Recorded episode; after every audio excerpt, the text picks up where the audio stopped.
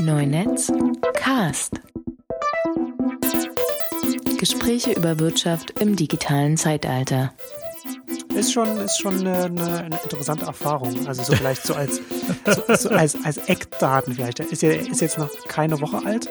Ja. Aber ich bin schon zweimal angepullert und einmal angekackt worden. Ja. ne, das, das, das gehört dann halt, das gehört dann ja halt dazu. So sah, so sah die erste Woche bei mir im CV auch aus. ich habe mir jetzt damals so richtig, ich habe mich so richtig hart gegeben, so wirklich Altenpflege, so. Apropos Kinder, lass uns über Mark Zuckerberg sprechen. Stimmt. Ähm, also ich, keine Ahnung, ich weiß, wie, wie alt ist er jetzt? Ist, ist er schon 30? Ist er schon 30 geworden oder ist er, oder, oder wird, oder wird er 30? Ich Du weiß, ich weiß gar nicht. Fragen. Aber der, aber das ist schon, also man kann ja von ihm halten, was man, was, was man will, aber was, was der in so jungen Jahren jetzt schon über die Bühne gebracht hat, was, was, Er wird, was im, wird im Mai 30. Im Mai, also noch keine 30. Wow. Mhm. Stimmt, es hat auch irgendjemand hat auch, hat auch geschrieben, ich, ich wollte es dann danach nach, ich wollte es nachschauen dann danach. Ähm, hab's aber nicht gemacht, weil irgendjemand meinte, es gibt nicht viele Leute, die, bevor sie 30 sind, äh, schon 20 Milliarden US-Dollar in, in M&A ausgegeben haben. Ja. Ja. Oder vielleicht auch niemanden, so vor, vor Zuckerberg. Ne? Das ist halt schon Respekt. Ja. Also der, der, der Box-CEO, äh, Aaron Levy meinte ja, also, wie, wie hat, wie hat er, er hat ihn Badass CEO genannt. Zuckerberg nach der, nach der Übernahme. Most Badass CEO in History oder irgend so etwas. Und das trifft eigentlich Das ganz, ist trifft's natürlich eine gut. interessante Frage, wie man jetzt Badass definieren würde. Ich glaube, es gibt bestimmt welche, die böser sind, aber so vom irgendwie einfach die Eier haben, um Sachen durchziehen. Hm. Ja, Nimmst, nimmst du auf? Auf deiner ich nehme auf. Ah, ich nehme auf. Gut. Dann haben wir das jetzt. Dann sind wir ja schon Genau. quasi schon mittendrin in der Aufnahme. Läuft schon. Ja, dann machen wir Ja, das. Da sind wir, jetzt, sind wir jetzt schon on, on the air oder on the, on the, Genau. on, on file. On file, on, on, so sieht's on aus. tape ist es ja auch nicht. Ja, genau. Äh, Johannes Kleeskau heute wieder hier. Ähm, es hatte sich ja, hatte sich ja nach dem, nach der, nach der WhatsApp-Übernahme hatte sich das ganz gut ergeben, weil wir da gerade an dem Tag auch die Exchanges aufgenommen haben und da habe ich dann mit Jochen Mhm. dann direkt so die, die Aftertag, die Aftershow, quasi die Aufnahme einfach noch, hatten wir noch weiterlaufen, haben wir dann darüber gesprochen. Das hat sich dann so ergeben, dann da so spontan darüber zu sprechen, weil das ist ja schon ein massiver, ein massiver Deal, ne? Also irgendwie so das hier äh, Business Insider hatte das ja dann danach ähm, auch nochmal geschrieben, so das, die zweitgrößte Tech-Akquisition nach, was war die größte? Ich glaube, Compaq-Übernahme von äh, ja, Hewlett, Hewlett, wie spricht man das? Hewlett Packard 2001. Und ja. Wie groß war größte- die? Ähm, das war, wenn ich, muss ich hier gucken, 33,4 Milliarden. Okay. Ja, ob sich das dann so gelohnt hat. Wahrscheinlich dann auch nicht. Weiß man. Ja, nee, aber da können wir ja aber jetzt dann nochmal, haben wir noch mal ein bisschen setzen lassen. Ähm, Ja, genau. Aber bevor wir jetzt über, über äh, nochmal über WhatsApp und diese und über die verschiedenen Aspekte sprechen, haben wir jetzt zum ersten Mal in der, in der, in der Geschichte des Neunetzcasts mal, mal ein Follow-up. so, das, das gehört dann dazu, wenn, wenn ein Podcast erwachsen wird, kommt dann die Follow-up-Sektion Genau, dann rein und dann wollen wir hoffen, dass wir nicht irgendwie so in, in so Hypercritical-Phasen übergehen. Hast du, die, hast du das damals angehört, den, den Syracuse-Podcast? Hypercritical?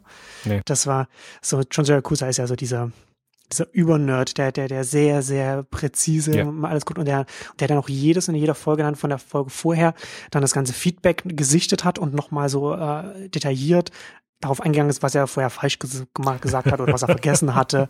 Ähm, oder, oder was, was, was an Feedback noch von den Hörern kam, was dann dazu geführt Mhm. hat, dass diese, diese zweieinhalb Stunden, die das dann, die der Podcast dann immer so an Länge hatte, dass so die erste Stunde Follow-up von der vorhergehenden Folge war, ne, wo man so immer so, Mhm. so ganz detailliert immer so darauf eingegangen ist. Ein super Podcast gewesen. Ähm, Mhm. aber jetzt das, das ATP, das ist, ähm, was Yakuza mit Marco Arment und Casey Liss macht, ist auf jeden Fall auch ein guter Satz. Also John Yakuza ist super. Ist einer, einer Mhm. derjenigen, weiß ich, hör- hörst du den Extended Tech Podcast von den, von den dreien? Nee. Kann, kann ich auf jeden Fall empfehlen, weil er, Ja, ja, weil, bin weil, schon dabei. weil Syracuse, schnell das, schnell das iPhone in der Hand und, und notiert. Ähm, Direkt den Instacast abonniert. er, er ist halt, er macht, er macht so sehr, sehr gute Analysen, was, was, was grundsätzlich die Entwicklung der Computerbranche angeht, was auch Apple angeht, was, was auch, was auch andere ähm, Bereiche angeht. Das ist natürlich, ist natürlich schon immer ein Apple-Nutzer gewesen und auch Apple fokussiert, aber er ist nicht einer von denen, die jetzt irgendwie so, so, sagen, so, das ist jetzt mein Unternehmen, das ich verteidigen muss, und so, sondern er ist sehr, er ist, er ist sehr nüchtern und, und, Mhm. und, und aber auch sehr, sehr präzise. Also es ist, es ist so einer von denen, wo du ganz oft das Gefühl hast, so, ja, genau das, was ich, ist, ist genau das, was ich, was ich auch denke, was ich aber noch nicht geschafft habe, so präzise Worte zu fassen, ne? wo er dann Ja. so ausformuliert und er sagt, ja, genau so, genau so sehe ich das auch und, und das ist Mhm. genau auf den Punkt. Kann ich auf jeden Fall empfehlen, den Podcast. Ähm, ja, packe ich dann auch in die Shownotes. Ähm, lange Hinleitung zur Follow-up-Sektion. Ähm, der, der, der, der erste Punkt, du hattest, als wir in, in der, in der, in der, äh, in der 35 war das, die, die letzte Ausgabe, die wir gemacht haben. In der 35 hattest du, haben wir über Microsoft gesprochen und über den neuen CEO. Und da hattest du gesagt, dass er, dann haben wir auch über, über, die, über das Mission, Mission Statement gesprochen. Mhm, da meintest genau. du, ne, was, was, was jetzt so die, so die, die neue, das neue Ziel von Microsoft sein kann, nachdem sie einen Desktop auf jeden, also einen Rechner auf jeden, auf jeden äh, Schreibtisch bekommen haben, ähm, dass sie das Betriebssystem für die Singularität erbauen könnten. Und das haben sie, oder das haben sie ja schon gemacht. Also sogar schon irgendwie, äh, oder haben sie sich vorgenommen gehabt. oder was. Aber auch irgendwie, von, von, von wann ist denn dieses Singularity? Äh, 2008, also, es- also ähm, nee, nicht präzise das einzige Datum, was ich hier sehe aus dem Wikipedia-Eintrag. Ah. Äh, also eine Singularity ist ein Projekt von Microsoft Research mit dem Ziel, ein zuverlässiges Betriebssystem zu schaffen, in dem der Kernel, Gerätetreiber und alle Applikationen im Managed Code geschrieben sind. Und das äh, wurde am 4. März 2008 äh, wurde der Quelltext äh, mit einer Microsoft Research License veröffentlicht. Äh, an der Stelle dann vielen Dank an Ma äh, Maximilian für den Hinweis, der gesagt hat, so, wir sind mal wieder zu spät. Äh, Microsoft hat bereits ein Betriebssystem mit dem Namen Singularity. Womit wir dann auch offiziell an der Stelle sagen können, dass die Singularität da ist. Ein Microsoft. bisschen hat sie- anders, und zwar von Microsoft. Ja. Wer hätte es gedacht? Ja, Microsoft, ne, seiner Zeit immer voraus. Hatte die ersten, hatte die ersten Tablets, Genau. Betriebssystem für Smartphones und, und die Singularität und niemanden interessiert es. Ja, ja, genau. Und, und, und ausgerechnet die Singularität veröffentlichen sie dann auch noch den Quelltext so. Aber ich habe mir das auch nicht, ich, ich habe mir das auch nicht näher angeguckt, aber das ist ja natürlich irgendwie auch interessant, weil sie ja, weil, weil Microsoft ja auch immer so dieses, dieses so, so, so Windows fokussiert ist, ne? Und alles muss Windows sein und wir machen unseren eigenen Kernel Mhm. da und, und wir sind Mhm. halt, wir sind halt auch Closed Source und alles. Und dieses, dieses Research-Projekt, also dieses Forschungsprojekt, geht ja so in eine ganz andere Richtung. Also das ist irgendwie Fremdkörper. Ich kenne mich da nicht so gut aus, aber ich habe auch immer das Gefühl, dass bei Microsoft, also dass Microsoft quasi der Professional Arm, also der Business Arm, relativ wenig Ahnung oder relativ wenig Überschneidung mit dem Microsoft Research Arm hat, weil ja durchaus viele schlaue Leute bei Microsoft Research sitzen. Ja, irgendwie, und Dana Boyd irgendwie, glaube ich, nur als eine. Ich weiß nicht, ob sie noch da ist, aber auf jeden Fall dort irgendwie viel Zeit verbracht hat und viel sehr, sehr schlaue Sachen gemacht hat. Und man immer das Gefühl hat, dass von all den schlauen Dingen, die bei Microsoft Research passieren, nur sehr, sehr wenige irgendwie Einzug in die Produkte von Microsoft erhalten. Das wäre so das klassische Lab R&D-Problem eines Großkonzerns ist, ähm, wo an den, an, den, an den Rändern viel, viel schlaue Leute äh, viel, viel schlaue Sachen entwickeln, die aber leider irgendwie übers Mittelmanagement nicht in den Produkten landen. Ja, genau. So das Innovators Dilemma von großen etablierten Unternehmen. Das dann genau. Kommen. Und, und das ist so, so das vielleicht, zumindest im, im Technologiesektor, ich weiß nicht, ob es insgesamt wirtschaftsweit betrachtet, so das bekannteste Beispiel, aber, aber zumindest für den Technologiesektor dann halt das bekannteste Beispiel, halt Xerox Park, Mhm. wo das, das, äh, das grafische, die grafische Oberfläche für Betriebssysteme da so ganz viel da, da entwickelt wurde wo man sich da, wo sich da Apple damals da ähm, ins, hat inspirieren lassen, was wiederum dann sich auch Microsoft dann hat an Apple und Xerox dann auch wieder hat inspirieren lassen und das dann alles so losgetreten hat. Ist ja jetzt auch nicht so, dass das jetzt irgendwie, dass Ja. dann Xerox dann irgendwie eine, eine, eine, eine wichtige Rolle dann bei all dem gespielt hätte, aber das ist ja sehr, sehr wichtig gewesen. Genau. der zweite Punkt, wir hatten über, über Nokia ähm, gesprochen und ich hatte da ja da, auch da ähm, darüber gesprochen, dass wir, dass, dass das interessant gewesen wäre, wenn, oder, oder wahrscheinlich besser gewesen wäre für Nokia, wenn sie äh, mit einem geforkten Android auf den Markt gekommen wären. Und da scheint, das Management scheint ja da zuzuhören, wenn wir hier podcasten und haben dann sofort schnell was auf den Markt geworfen. no, äh, Nokia, Nokia X. Ähm, ich hatte, was war das? Ich glaube, ich glaube, Strategery war das. Ich hatte den, was ich, da hatte Ben Thompson da noch was dazu geschrieben. Das ist eine, es ist halt irgendwie auch so eine, also es ist interessant, dass sie das machen. Ich meine, sie sind ja auch noch nicht von Microsoft übernommen. Ne? Sie sind halt immer noch mm. so, so, ein eigenständiges mm. Unternehmen und sie können immer noch, sie können halt immer noch machen, was sie wollen. Und, ich, und, und irgendjemand meinte auch, ich kenne mich da nicht mit, den, mit, den, mit, mit der Regulierung aus, aber das ist natürlich, passt natürlich. Irgendjemand meinte, dass, dass Microsoft jetzt auch aus, aus Regulierungsgründen gar nicht einwirken kann auf das, was, was Nokia macht, bis die Übernahme ja. abgeschlossen ist. Ja. Also sie, sie, sie dürfen, sie dürfen explizit nicht ein, auf, auf das Geschäftsverhalten eingreifen von, der, von dem Unternehmen, mhm. bis das, bis dann ähm, alles abgeschlossen ist.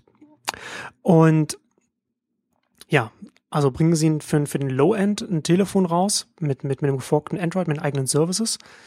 Und das Problem dabei ist natürlich, ne, wenn sie dann halt sagen, okay, hier haben wir, das ist hier das, das Einstiegsmodell und wenn du jetzt von diesem Android, von diesem Gerät mit dem, mit dem geforkten Android, wenn du jetzt von diesem einen, von unserem Einstiegsmodell zu, zu einem besseren Modell willst, dann hast du nur diese, dann hast du zwar die bessere Hardware, die Lumias, aber dann halt mhm. Windows Phone. Und da ja. fehlen dir dann, da fehlen dir dann die Apps, die du dann vielleicht schon bei einem Einstiegsgerät lieb gewonnen hast, ne? Die ganzen Android-Apps, weil Android natürlich viel mehr Geräte hat, ist natürlich nicht der Play Store, den sie dann haben, aber dann halt ein eigener, eigener mhm. App, ein eigener App Store und alles, die ganzen eigenen Services können sie dann ja auch da drauf haben. Und das ist, das ist der Punkt, den, den, den Ben Thompson da gemacht hat, so dass das, dass man das nicht so richtig als, also als Portfolio-Strategie für so ein Unternehmen äh, funktioniert das halt nicht. So, ne? Ja, ja, ja. Ich finde es interessant, weil irgendwie, ich glaube, Ben Evans hat dann irgendwie vom ähm, Mobile World Congress irgendwie in Barcelona irgendwie berichtet und meinte, dass er irgendwie diese, ähm, diese Geräte wohl in der Hand hatte. Ah nee, Entschuldigung, es äh, war, war in einem anderen Kontext, also es war ein anderer Hersteller, aber auch so meinte so diese, diese, ähm, diese, also dieser Trend dort irgendwie die, zu diesen sehr günstigen Smartphones irgendwie für wenig Geld, weil Firefox quasi das gleiche gemacht hat, auch irgendwie das vorgestellt hat und aber sa äh, halt sagt, dass ähm, dass das nicht funktioniert, weil die unglaublich langsam sind. Ähm, also die Prozessoren kommen halt einfach, äh, also diese sehr günstigen Prozessoren, die sie halt brauchen, um halt die Geräte günstig zu machen, machen die äh, äh, Bedienung unglaublich langsam. Ähm, und die anderen und die deutlich schnelleren Prozessoren werden halt immer günstiger, sodass du halt irgendwie, gibst halt irgendwie 40 Dollar mehr aus und hast dann plötzlich irgendwie ein zehnmal so schnelles Gerät. Er hat das, glaube ich, irgendwie beschrieben, so Firefox kämpft gegen Moore's Law und das ist halt äh, keine langfristige Strategie. Ja, ja, und es ist, also ich finde das ja auch interessant. Ich meine, das ist halt auch irgendwie so in diesem, in diesem ganzen Bereich, du kannst halt so ein, Du kannst halt auch solche, diese, ob das jetzt irgendwie so, so Firefox OS, also ein, ein Smartphone Firefox OS ist, oder ob das jetzt ein, ein Smartphone mit, mit, mit, mit Android ist oder, oder, oder iOS. Du kannst das halt, du kannst es ja auch nicht einfach nur auf der, auf der Hardware-Ebene miteinander vergleichen. Ne? Das ist halt ein Punkt. Also mhm. gerade, gerade mhm. die Lumias. Ich habe mal also ich habe jetzt nicht im, ich habe keinen Lumia im Alltag benutzt, aber ich habe sie auch schon mal so in der, in der, in der Hand gehabt und mal angeguckt und das ist halt auch einfach, also so Nokia ist ein guter Hardwarehersteller, das ist halt gut verarbeitet. Ja, absolut. Aber das, ja. aber das reicht halt nicht, ne? Ich meine, du hast halt, die, die Apps sind halt, das ist halt, das ist halt so wichtig, das ist auch viel wichtiger als, als, wie, wie, wie schön so, so, so, so Hardware verarbeitet ist. Und das ist halt auch witzig. Ich meine, mittlerweile ist es bei den, bei den Tech-Blogs angekommen, so Gadget-Blogs. Aber ganz lang ist, ist halt einfach nur dieses rein auf die, äh, die Specs zu gucken und, und, und die Prozessoren und, und, und wie schnell irgendetwas läuft. Und da halt irgendwie auch so Android und iOS und, mhm. und sowas einfach so gegenüberzustellen. Also, und dann einfach so die, die, die Software-Ebene so auszublenden. Ne? Und das ist, das funktioniert, das funktioniert halt nicht. Und meine, ja. letzten Endes, da kommen wir ja dann ja auch wieder zu unserem Thema so zurück. Wir sehen ja jetzt auch mit der, mit der Übernahme von WhatsApp, egal wie man jetzt den, den Preis beurteilt, es ist Wert liegt halt auch bei den Smartphones dann sehr, sehr stärker in, auf der Software-Ebene und auf der Services-Ebene, also ja. als, als auf der reinen Hardware-Ebene. Ne, und da, und da finden, und da finden dann halt auch so die, die viel stärker, glaube ich, auch viel stärker die Machtkämpfe statt und da wird viel stärker entschieden, so wer, wer, wer künftig dann ähm, mächtiger ist und mehr, mehr auf dem Markt dann auch bestimmen kann. Ähm, ja, ich meine, also es ist ja ist quasi der Kern von Nokias Problem gewesen. Ja, dass sie, also Genau. also, sie, also A, haben sie den ganzen Smartphone-Trend einfach ein bisschen verpennt, weil sie halt irgendwie äh, mit ihren Feature-Phones irgendwie eine riesige Cash-Cow hatten und dann halt nicht schnell genug hinterhergekommen sind. Jetzt haben sie gute Smartphones gebaut und hatten, haben dann dabei aber wieder so ein bisschen ähm, gefühlt den, den, die Entwicklung hin also zu Software und zu den, vor allem zu App Stores irgendwie verpasst. Also irgendwie mit Mibo hieß es, glaube ich, oder Migo, Mibo, ähm, ein großartiges Betriebssystem gebaut, das aber halt irgendwie, also auch die Standardsachen alle irgendwie wunderschön konnte und ganz viel tolle Interaktion hatte, aber einfach dem halt der App Store fehlte und wo natürlich auch niemand mehr dann hingeht und sagt, klar, ich lerne jetzt nochmal irgendwie ein eigenes Ding, um dafür Apps zu bauen. Ähm, also, ich meine, wenn, wenn Windows schon das Problem hat, dass kaum jemand irgendwie eigentlich äh, Anwendungen für, äh, für Windows Phone entwickeln möchte, dann hat Nokia das Problem noch viel mehr. Und äh, jetzt können sie einfach, bauen sie irgendwie wunderschöne Telefone, äh, die aber niemanden so richtig interessieren, weil es am Ende irgendwie den Leuten auf die Hardware ankommt.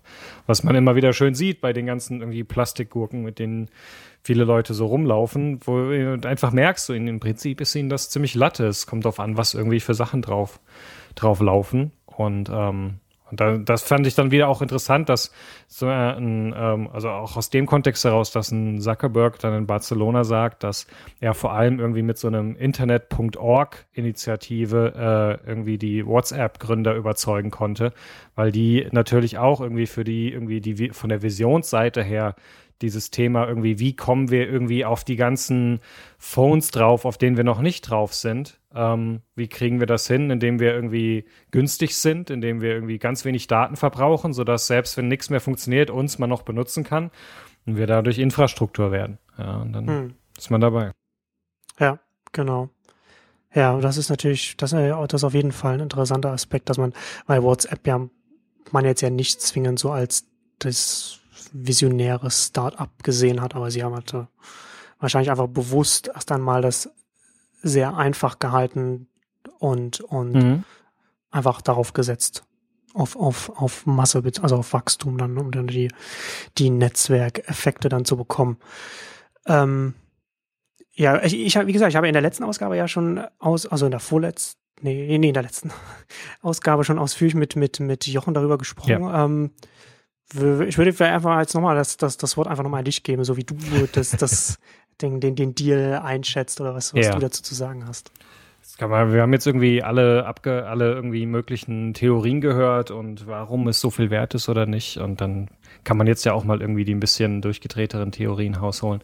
Ähm, ich fand, also zum einen fand ich irgendwie äh, mal ganz grundsätzlich zu diesem Thema irgendwie diesen Tweet von Chris Dixon ganz, ganz cool, der irgendwie gesagt hat, irgendwie pick one but not both. One, people spend too much time staring at their phones. And two, the apps they stare at are overvalued. Ja, das ist Also, sehr, sehr gut Ne? Also zusammengefasst. su super auf den Punkt gebracht. Entweder bringen Leute, verbringen Leute zu viel Zeit mit ihrem Telefon und wir finden das böse, oder die Apps sind äh, überbewertet. Aber es kann nicht sein, dass die Leute, wenn die Leute zu viel Zeit mit ihrem Telefon verbringen, dann sind die Apps nicht überbewertet oder die Apps sind überbewertet und sie verbringen nicht so viel Zeit mit ihrem Telefon, wie wir immer gerne äh, tun, dass sie es tun.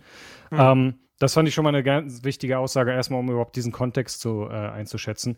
Für mich, ähm, für mich gibt es so zwei Aspekte bei dem Deal. Ähm, der erste Aspekt ist, dass ich, was ich einfach ganz faszinierend finde, ist, sich anzugucken, wir haben in den letzten Jahren zwei Deals gehabt, die so groß waren im Verhältnis, dass irgendwie auch alle, äh, sag ich mal, Mainstream-Medien darüber berichtet haben und so, wow, und das passiert hier und sowas.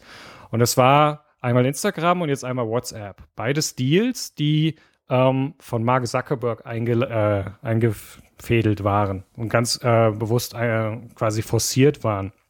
Ähm, und um den quasi den einen, den neuen Deal zu bewerten, finde ich es ganz spannend, auch nochmal den alten anzugucken. Also und dazu ähm, ist aus meiner Sicht einmal A wichtig zu wissen, dass Mark Zuckerberg ähm, nach wie vor eine extrem hohe Entscheidungsfreiheit äh, bei, bei Facebook hat. Das heißt, er hat einfach von den Stimmen bei Entscheidungen, äh, meines Wissens nach immer noch die Mehrheit. Das heißt, er kann einfach komplett Entscheidungen durchziehen.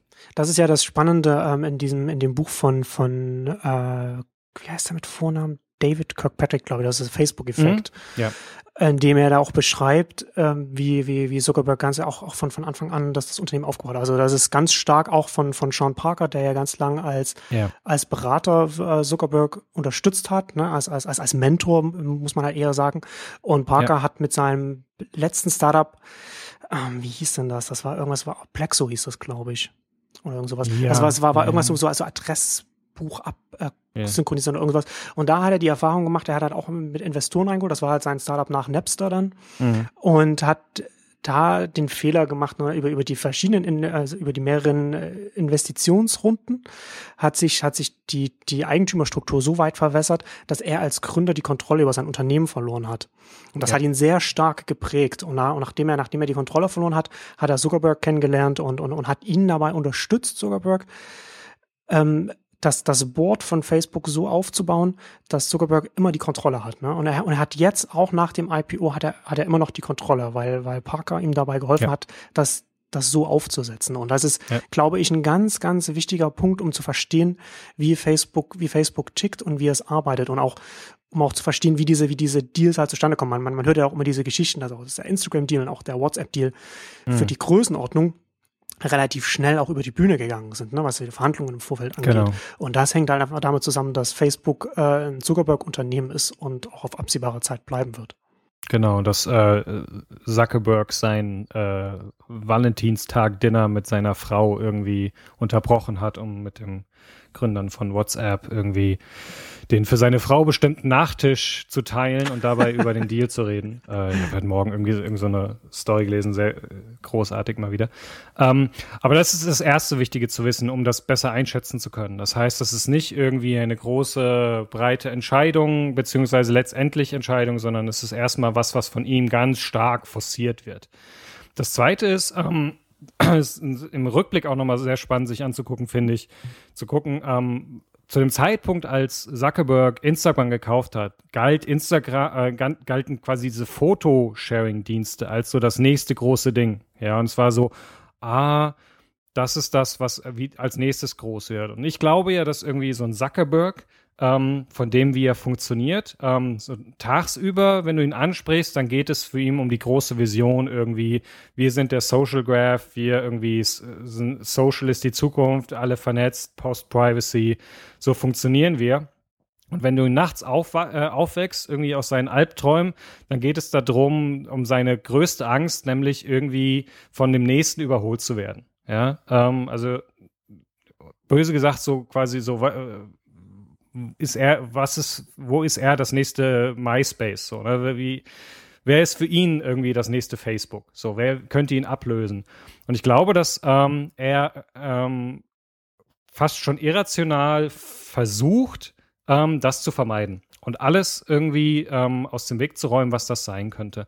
Und zwar gar nicht so mit so, ähm, ich will das alles verhindern, sondern ich will dabei sein. Ich möchte nicht, dass ein andere quasi ähm, Benutzer äh, Verhaltenstrend mich irrelevant macht. Genau. Deswegen bin ich da drin. Und deswegen hat er Instagram gekauft. Und ich finde es total spannend zu sehen, weil es gibt ja so dieses typische, irgendwie ein Startup wird gekauft. Und nein, wir werden das natürlich alles so lassen und es wird sich nichts verändern. Ähm, und äh, das passiert dann irgendwie so drei Monate und dann wird das Ding entweder dicht gemacht oder irgendwie eingebaut. Lustigerweise ist Instagram in der Form, wie es damals, als es gekauft wurde, eigentlich immer noch so da. Also es irgendwie passiert ein bisschen was hinter den Kulissen. Es wird an der einen oder anderen irgendwie Monetarisierungsmöglichkeit geschraubt. Aber es ist eigentlich, also weitgehend im Vergleich zu allen anderen irgendwie äh, Startup Acquisitions lässt er das Ding in Ruhe. So. Und es ist einfach so vom Verhalten her, er hat es gekauft, das war das nächste große Ding. Er hat es gekauft für eine riesige Summe nach dem damaligen Verhältnis. Und jetzt lässt das einfach in Ruhe. Er weiß so, es gehört mir. Ich kann irgendwie, ich kann mit denen sprechen, ich kann ganz viel von denen lernen, die können ganz viel von mir lernen. Wir machen so weiter. Und ich glaube, dass es mit WhatsApp genau das gleiche ist. Also, es, äh, also ich würde jetzt nicht irgendwie äh, viel Geld drauf wetten, weil irgendwie es gibt tausend Theorien und ich bin jetzt irgendwie auch kein Zuckerberg-Eingeweihter.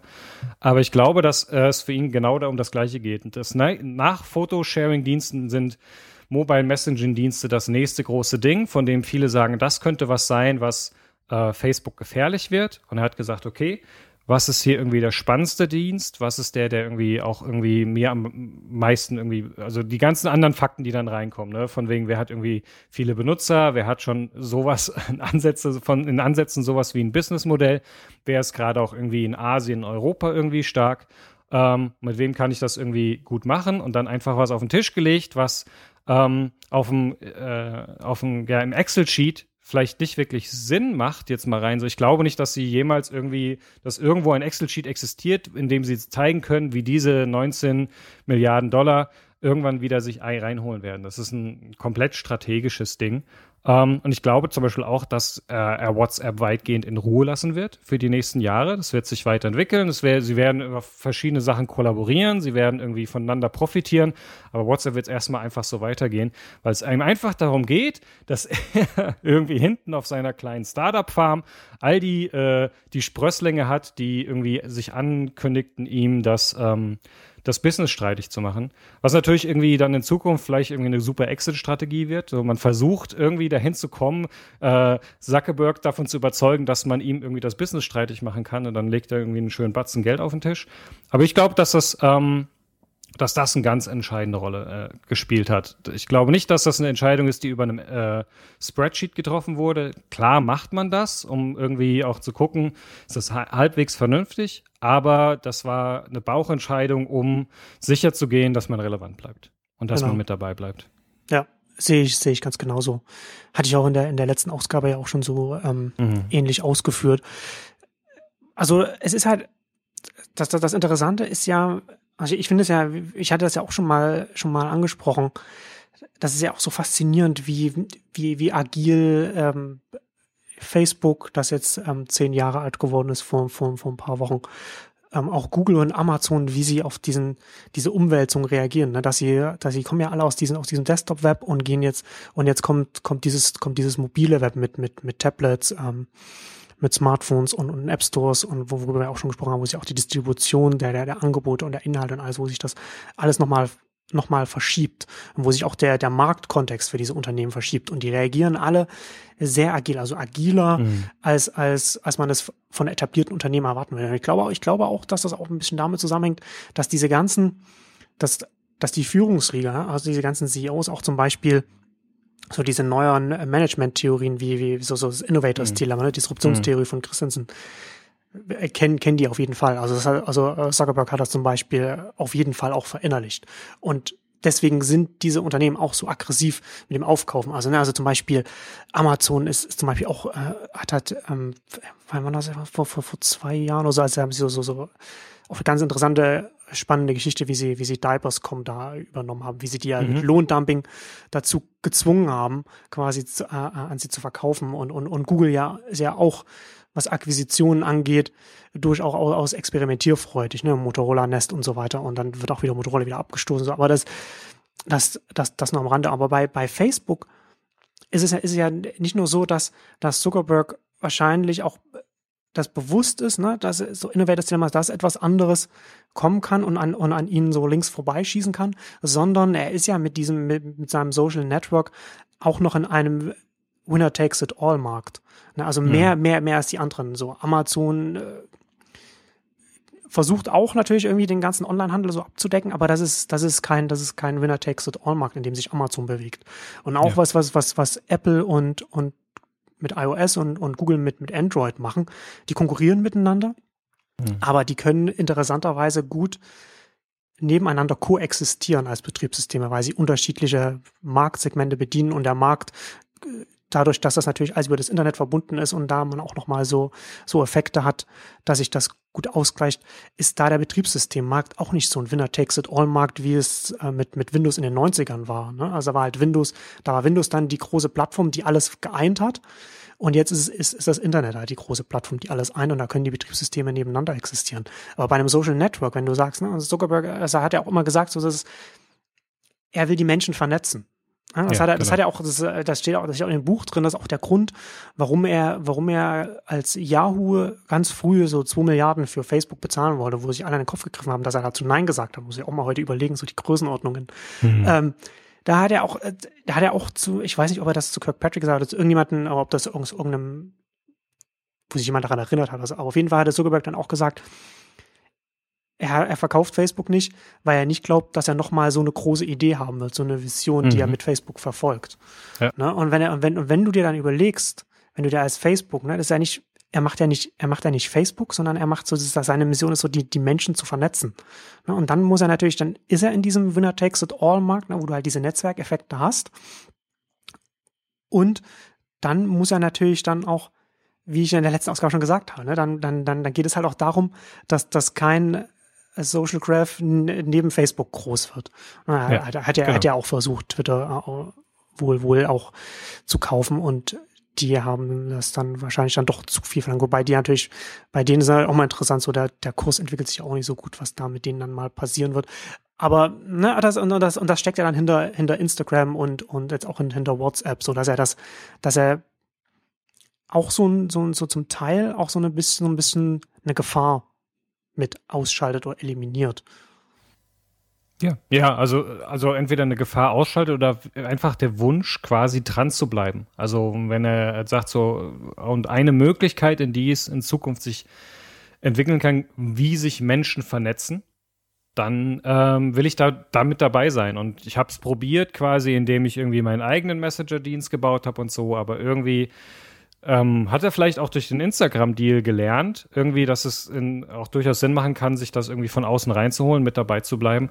Ähm, und deswegen das sehr aktiv irgendwie angegangen. Ich finde halt, was, was mich so ein bisschen fasziniert, ist zu sehen, wie sich so eine ganze, sag ich mal, auch Analystenbranche ähm, so ein bisschen an diesen, an diesen Deals die, den Kopf, die Köpfe zerbricht, weil sie ähm, halt immer noch sehr stark auf so einem rein rationalen, ähm, hier sind die Zahlen und ah ja, okay, wenn man jetzt irgendwie den Preis runterrechnet auf so und so viel aktive Benutzer oder das und das, diese Länder irgendwie, in denen sie aktiv sind und versucht, das so rational herzuleiten, wie diese Kaufentscheidung kam und wieso diese, also wieso dieser Preis irgendwie in der Größe.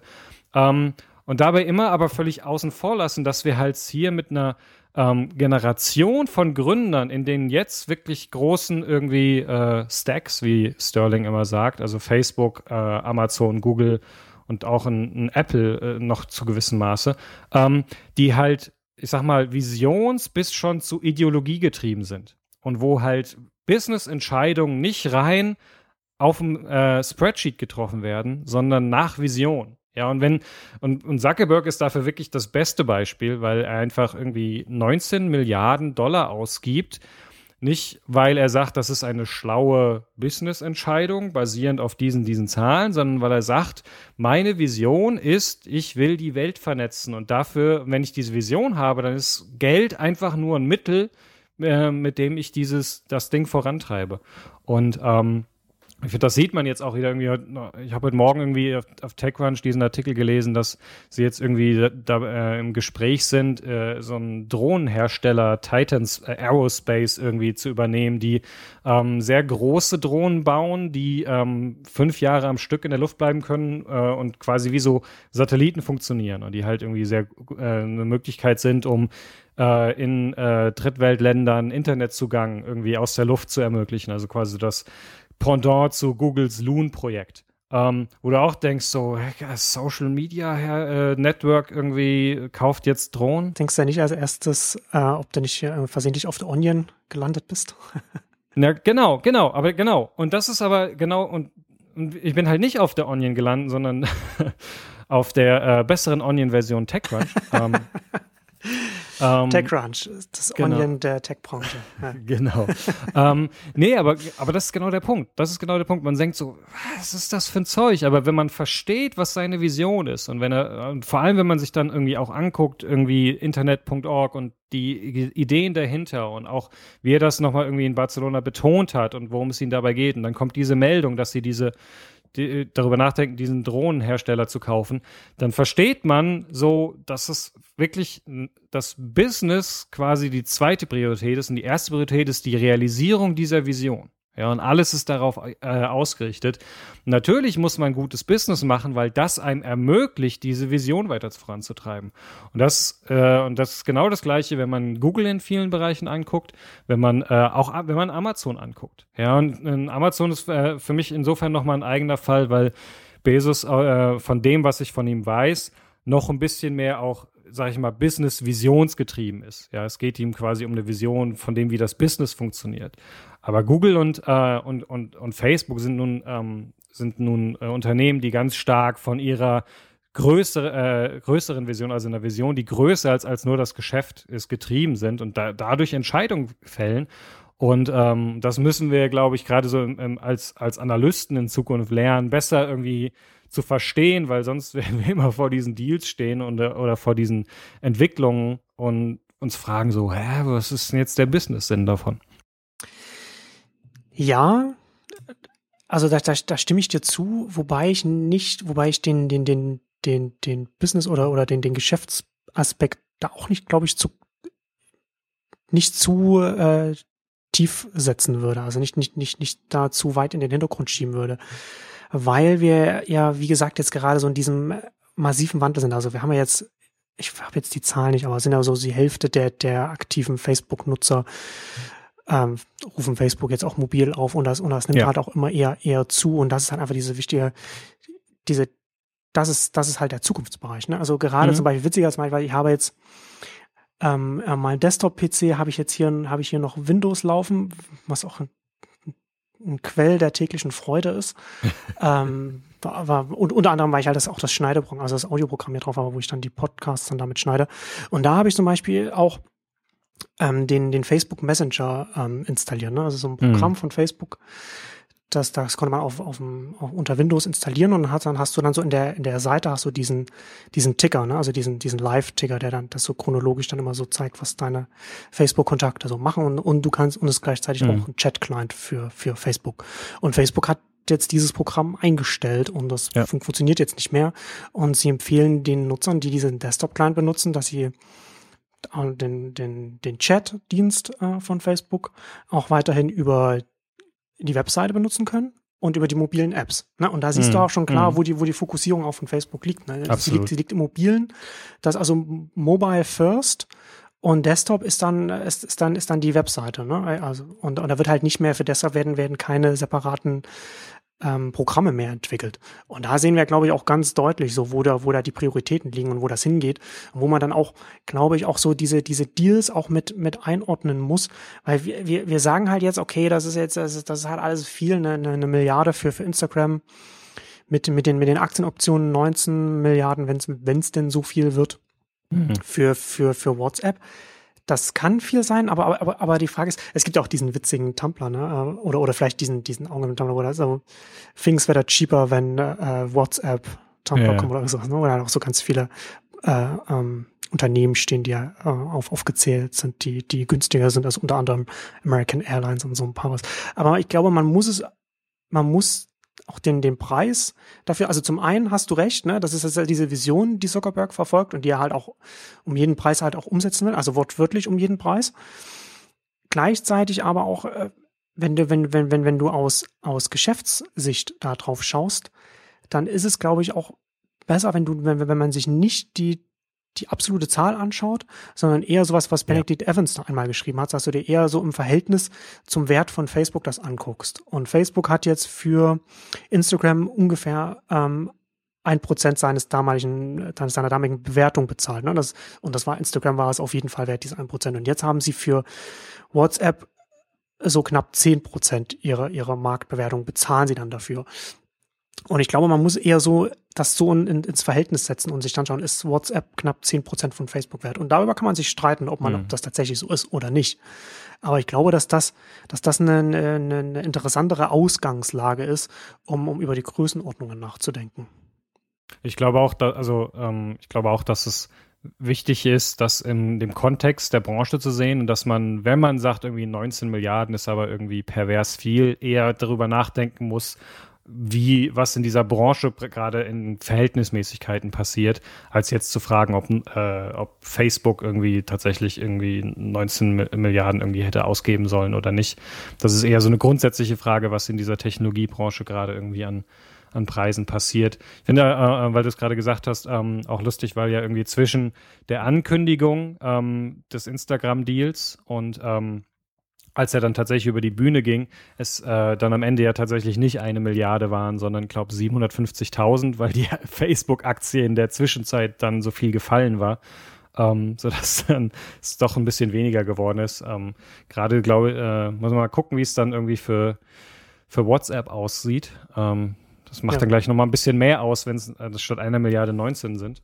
Genau. Wenn dann irgendwie die Aktie sich bewegt. Das sind ja, das sind ja, genau, man hat ja von 16 auf 19 die drei Milliarden ähm, Aktienoptionen und, und dann von den mhm. 16 ist ja, ich weiß gar nicht, wie viel, wie viel Cash habe, die Zahlen habe ich jetzt gar nicht mehr im Kopf, aber da ist auch nochmal einiges, einiges ja, an Aktien dabei, viel, also am, am Aktienkurs ja. hängen, ne? Ähm, ja. Klar. Aber es ist, was interessant natürlich daran ist, so wie viel Facebook für WhatsApp ausgegeben hat. Sie können das natürlich jetzt mhm. nicht wieder bei jedem nächsten großen genau. Mobile-Ding machen. Ne? Irgendwo kommen halt auch, und, und sie kommen halt auch bei, bei ihren Cash-Reserven ja dann auch irgendwann an die Grenze. Aber die haben, ich meine, die haben sie jetzt durch, durch, durch den IPO. Ähm, das wird natürlich dann auch nochmal interessant. Wobei es natürlich schon durchaus sein kann, dass, dass Messaging einfach so die, die mobile Killer-App ist und da muss man halt einfach irgendwie drin sein.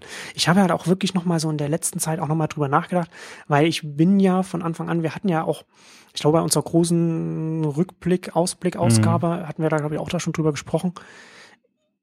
Wenn man, wenn wir, wenn wir uns jetzt diese Messenger-Apps angucken, ich hatte das auch in der letzten Ausgabe ja auch schon gesagt, so dann haben wir ja, dann sind die ja ne, du kannst ja ganz viele Messenger-Apps äh, separat installieren und du kannst sie ganz leicht benutzen. Und die große Innovation von WhatsApp war ja einfach in die Kontakte reinzugehen. Ne? Mhm. Also dass du, dass du musst keinen Account anlegen, du musst dir nicht deine Freunde neu zusammensuchen, sondern einfach die, von denen du die Nummer hast, die kannst du über WhatsApp anschreiben. Ne? Also, also sozusagen nur der Frontend-Client für, für, für, dein, für die Kontakte, die du auf deinem Smartphone hast. Führt natürlich dazu, dass WhatsApp ein unfassbares Wachstum hingelegt hat. Ne, also selbst, dass das selbst das, das, das schnelle Wachstum von Facebook in den Schatten stellt, was ja auch mit der Verbreitung der Geräte zu tun hat, die halt relativ mhm. schnell verbreiten und dann, also diese verschiedenen Punkte und das halt die SMS jetzt, äh, ähm, ja, SMS schon immer absurd überteuert war und das natürlich dann eine gute Alternative darstellt.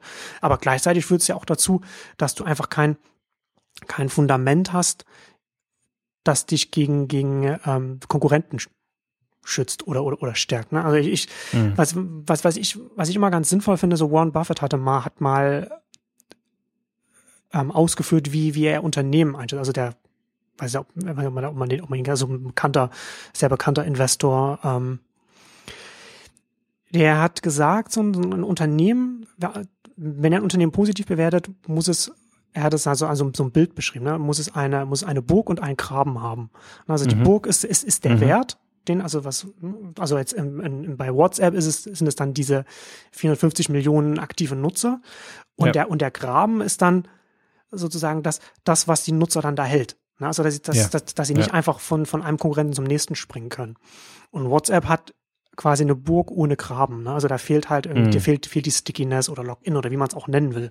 Das ist dann halt einfach noch nicht so, das ist einfach da noch nicht da.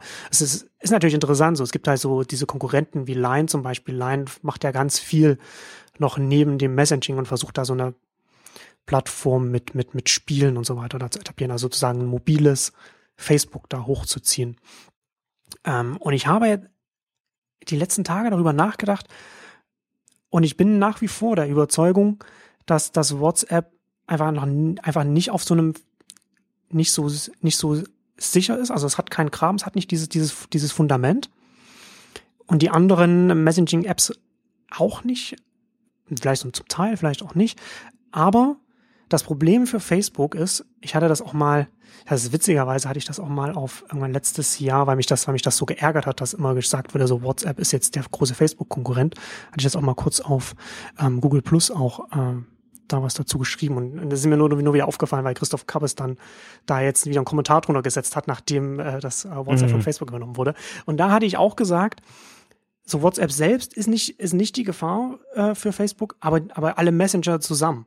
Ja, also ich ja. meine, du kannst halt hin und her springen ähm, und, und, und du nutzt die. Du nutzt aber nicht, du nutzt nicht Facebook, du nutzt nicht den Social Craft, den du auf Facebook aufbaust, seine Freunde, die du auf Facebook aufbaust, die du mhm. geaddet hast und so weiter, sondern du nutzt dann einfach quasi das Netzwerk, das auf deinem Telefon ist. Und das ist das große Problem, ich. Glaube, dass der Konkurrent für Facebook ist nicht WhatsApp, also nicht, nicht das Frontend gewesen, sondern das Backend. Und das Backend ja. sind die Kontakte, die du auf deinem Smartphone hast und auf das über die, die, die Smartphone-API vom Betriebssystem die ganzen Clients ähm, zugreifen können und dann da drauf natürlich noch irgendwie zusätzliche Funktionen draufsetzen können. Und da und ich glaube, da, das ist, das ist der Punkt gewesen. Da muss, da musste äh, Facebook reinkommen. Mhm. Ja, und, und das ist, glaube ich, hier, wenn, wenn man das aus so einer, wenn, wenn, wenn man den Markt analysiert und sich die Konkurrenzsituation an, anschaut, ist, glaube ich, da der, der Punkt. Und da, ja, und ja, sie haben den, den, den Marktführer dann da jetzt einfach übernommen. Ja, ja, genau. Also auch also vor allem auch den, ähm, sag ich mal, den saubersten Marktführer, ja, der irgendwie einfach irgendwie, ähm, also ohne noch tausend Nebendienste und so weiter, sondern derjenige, der irgendwie ganz klar das macht und das pur macht und äh, ja, den sich einverleibt. Ähm, ich finde das, ich, ich, äh, was mich dann wiederum ähm, bei diesem ganzen äh, Vorgang auch, auch faszinierte, ist, war dann irgendwie so der, der Aufschrei, äh, so, ne, der WhatsApp-User, oh nein, äh, jetzt gehört das bald Facebook und jetzt müssen wir ganz dringend woanders hin, weil Facebook ist ja böse, äh, was äh, ich also erst faszinierend fand, weil ich mir selbst tatsächlich WhatsApp nie installiert habe, äh, weil einfach zu viele Geschichten gab, dass deren irgendwie Datenschutzvorkehrungen äh, halt grottig waren und immer ja. wieder es irgendwie Vorkommnisse gab, dass Daten geleakt sind und so weiter. Und mich, mich dann immer gefragt habe, so, äh, was, ähm, also ob man das vorher einfach ignoriert hat und jetzt war irgendwie, oh, der, jetzt geht's zum bösen Facebook, äh, das geht dann gar nicht mehr. Aber was ich viel faszinierender fand, war dann quasi der Effekt für jetzt irgendwie in Deutschland hauptsächlich äh, Trema oder Frema und äh, international vor allem Telegram. Ähm, weil das so spannend ist zu sehen, dass irgendwie es entstehen diese Alternativen, ähm, nach, nach außen hin äh, angeblich sichereren Alternativen, die sich erstmal sehr, sehr schwer tun. Und dann kommt plötzlich so ein Event, wo erstmal jetzt irgendwie, glaube ich, von, auch von den Herstellern dieser Alternativen niemand so richtig mit gerechnet hat. Und plötzlich ähm, kriegen sie unglaubliche Downloadzahlen, ja, und Installationszahlen. Ähm, und plötzlich reden alle über irgendwie mehr Sicherheit und irgendwie sichere irgendwie Instant Messaging oder Mobile Messaging Kanäle. Und ähm, ich fand das, ich finde das vor allem einfach ein spannendes Ding, um zu gucken, gerade auch irgendwie im, äh, in, so, in unserer Post-Snowden-Ära, wie man solche Dinge einführt. Ja, also was sind tatsächlich so die Trigger, die ähm, auch ein, breiteres, äh, eine breitere Benutzerschicht braucht, um zu sagen, nee, jetzt jetzt steige ich auf die anderen Dinger um. Ja, oder jetzt probiere ich das aus. Und dann findet man irgendwie überall Anleitungen, wie man am besten von WhatsApp auf Trema umsteigt und wie das alles funktioniert. Ähm, äh, amüsiert mich nat natürlich dann, dass äh, quasi die Leute auf Trema umsteigen und als erstes wieder irgendwie Zugriff aufs Adressbuch geben. Ähm, was äh, quasi die ganze, die ganze App ad, ad, absurdum führt, ähm, weil die natürlich ja, also nicht nur, dass man irgendwie denen seine, äh, seine Adressen gibt, sondern auch, dass die App ja eigentlich darauf aufgebaut ist, dass man nur sichere Verbindungen mit Leuten aufbaut, die man, mit denen man quasi den Code ausgetauscht, um diese Man-in-the-Middle-Attacken für Instant Messaging oder Mobile Messaging zu vermeiden. Aber erstmal finde ich das insgesamt eine extrem spannende Beobachtung, aus der man, glaube ich, sehr, sehr viel gerade als Anbieter von neuen Sicherheitstools lernen kann, ähm, was Leute dazu bewegt zu wechseln, wann der richtige Zeitpunkt ist und auch diese Wichtigkeit, dann vorbereitet zu sein, ja, und irgendwie darauf ausgerichtet zu sein, dass wenn der Hype kommt, ihn auch mit, dass man ihn auch mitgehen kann. Hm. Genau, ja, das äh, finde ich, fand ich auch interessant, aber es ist ja auch so dieses, dieses, dieses, ist ja, das ist ja sehr, sehr Bauchgefühl getrieben. Ne? Total, also, also, total. WhatsApp ist ja ist überhaupt nicht sicher gewesen. Ist ja auch hm. diese, diese, diese, diese Nachrichten sind, sind ja ganz lang, ich glaube mittlerweile nicht mehr, ich weiß es gar nicht genau, aber einfach auch unverschlüsselt Vertrag übertragen worden. Mhm. Also wenn du halt, wenn du, wenn du WhatsApp in, in, in, einem, in einem öffentlichen WLAN benutzt hast, dann, dann, dann, dann, dann konnte jeder deine, deine Nachrichten da einfach auch mitlesen, der, der, der, mhm. der, der das, äh, der, der das wollte und also technisch dann ähm, recht, recht simpel einfach dazu in der Lage war, um, um den, den Traffic damit zu schneiden. Also das ist halt nicht irgendwie, was gewesen, wo, wo Leute, ja, ich nehme das WhatsApp, weil Facebook ist mir nicht sicher genug, ne, sondern, sondern, sondern das war halt einfach das, was da war und, und, und dann hat man es benutzt und dann hat man auch so ein bisschen so dieses, dieses Gefühl gehabt, ja, und hier kommunizieren wir und das ist nicht auf Facebook. So, mhm. ne? Und das halt jetzt, genau. und jetzt wird es gekauft und jetzt gehört es zu Facebook und dann ist, ist es jetzt gehört es zu Facebook. Oh nein, jetzt, und, und dann halt, halt jetzt der, dann die Überlegung da, wir müssen wieder aus diesem Facebook-Imperium raus. Ja, was natürlich genau. dann auch in der Medienberichterstattung ja auch immer, da sind ja auch immer so diese, das wird ja auch befeuert, ne, in der, in der, in der Berichterstattung, ne, es hat auch immer dann, spielt ja da auch eine Rolle.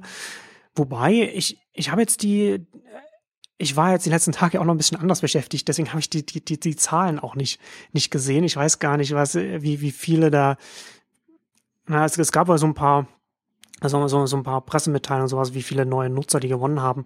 Und mhm. das wird wohl teilweise schon spürbar gewesen sein, aber im, im Großen und Ganzen ist da jetzt ja nicht also ist natürlich medial verfolgt, mit begleitet worden, aber so eine richtige Völkerwanderung ist es, ist es doch dann auch nicht gewesen, oder? Nee, es ist halt wie immer der Unterschied zwischen wer hat sich installiert und wer benutzt es jetzt tatsächlich. Ne? Also ich sehe es, ähm, ich habe tatsächlich irgendwie sowohl äh, Threema oder Trema als auch Telegram. Ähm, und ich, ähm, bei Telegram sieht man halt sehr schön, wenn irgendwie ich weil ich glaube, man kann, äh, ich hatte das vor Ewigkeiten mal eingerichtet, und, äh, man kann, glaube ich, auch irgendwie seine Facebook-Freunde oder sowas damit wiederum verknüpfen, sodass man nicht sein, sein direktes Adressbuch äh, hochladen ähm, muss. Und ähm, das war halt ganz interessant, ähm, weil ich dann jetzt in den letzten Tagen, also vor allem in den letzten zwei Wochen, halt irgendwie permanent irgendwie die Anzeige kam, äh, sehr, so und so ist jetzt auch auf Telegram.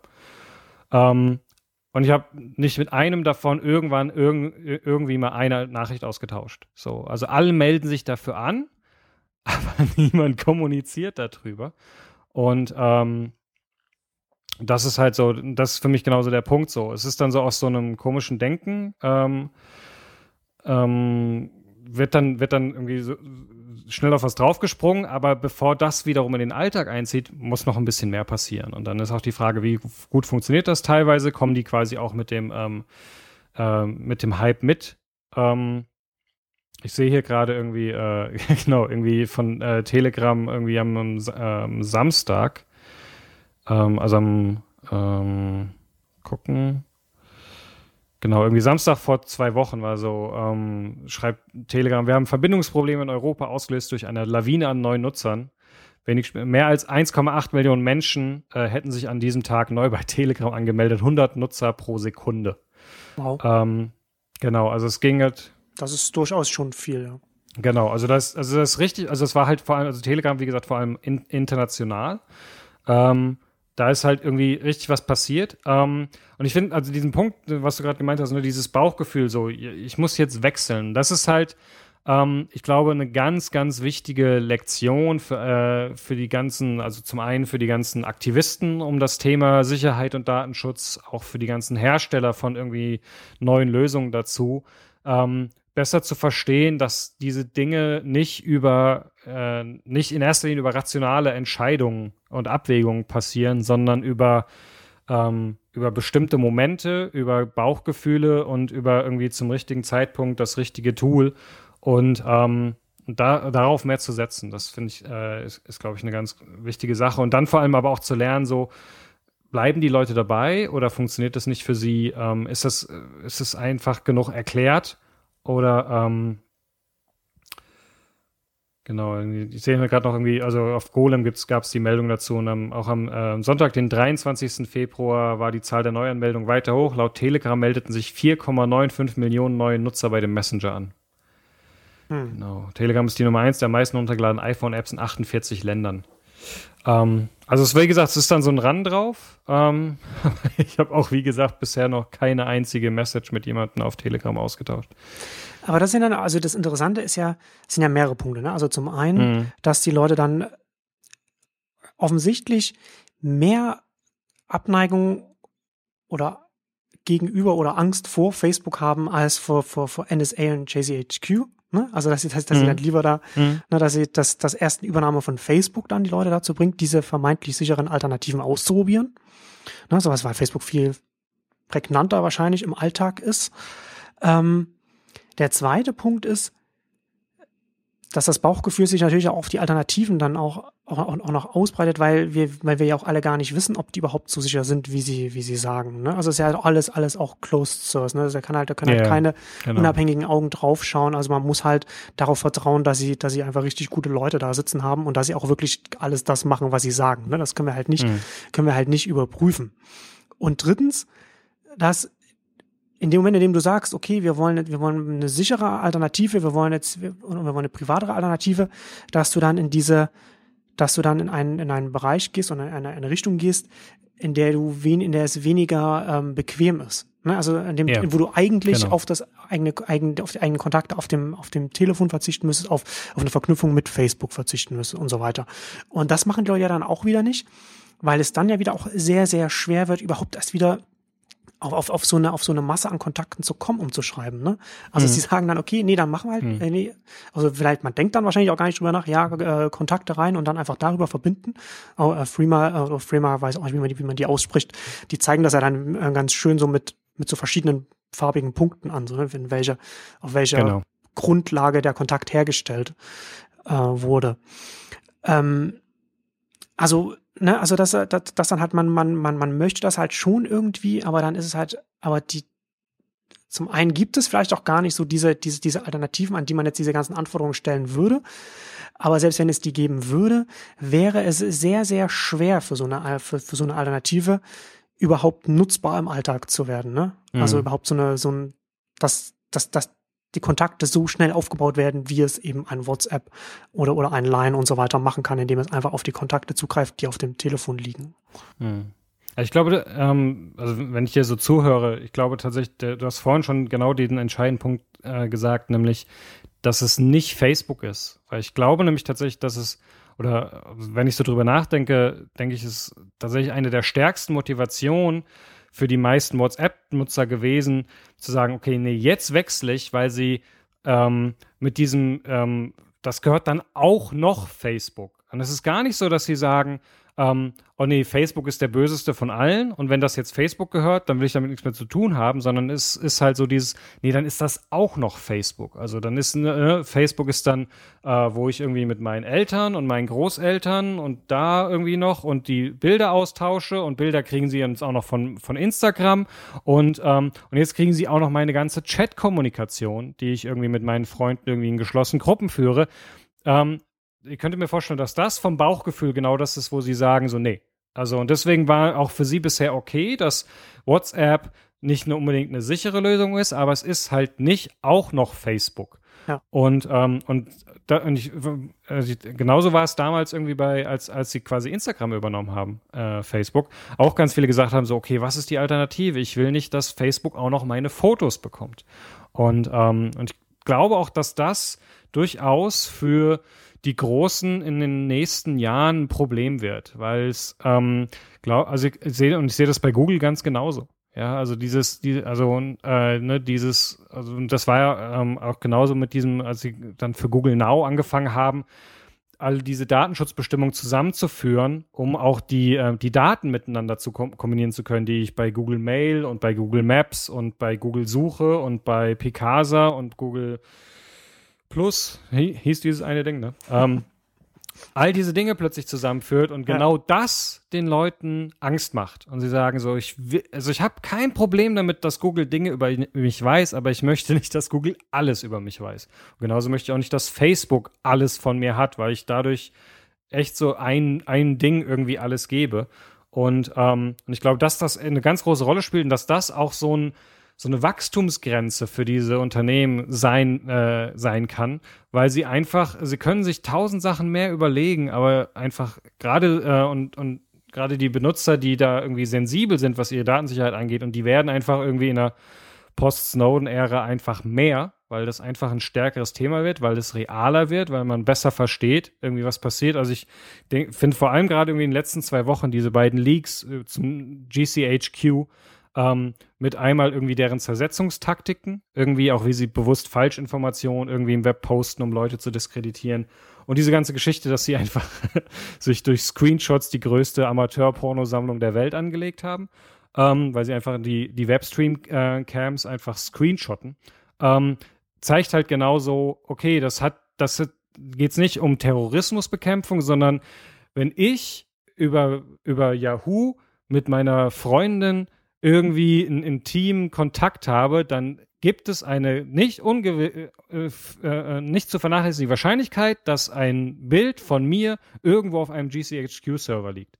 Weil ihr währenddessen über mögliche Terroranschläge hättet sprechen können.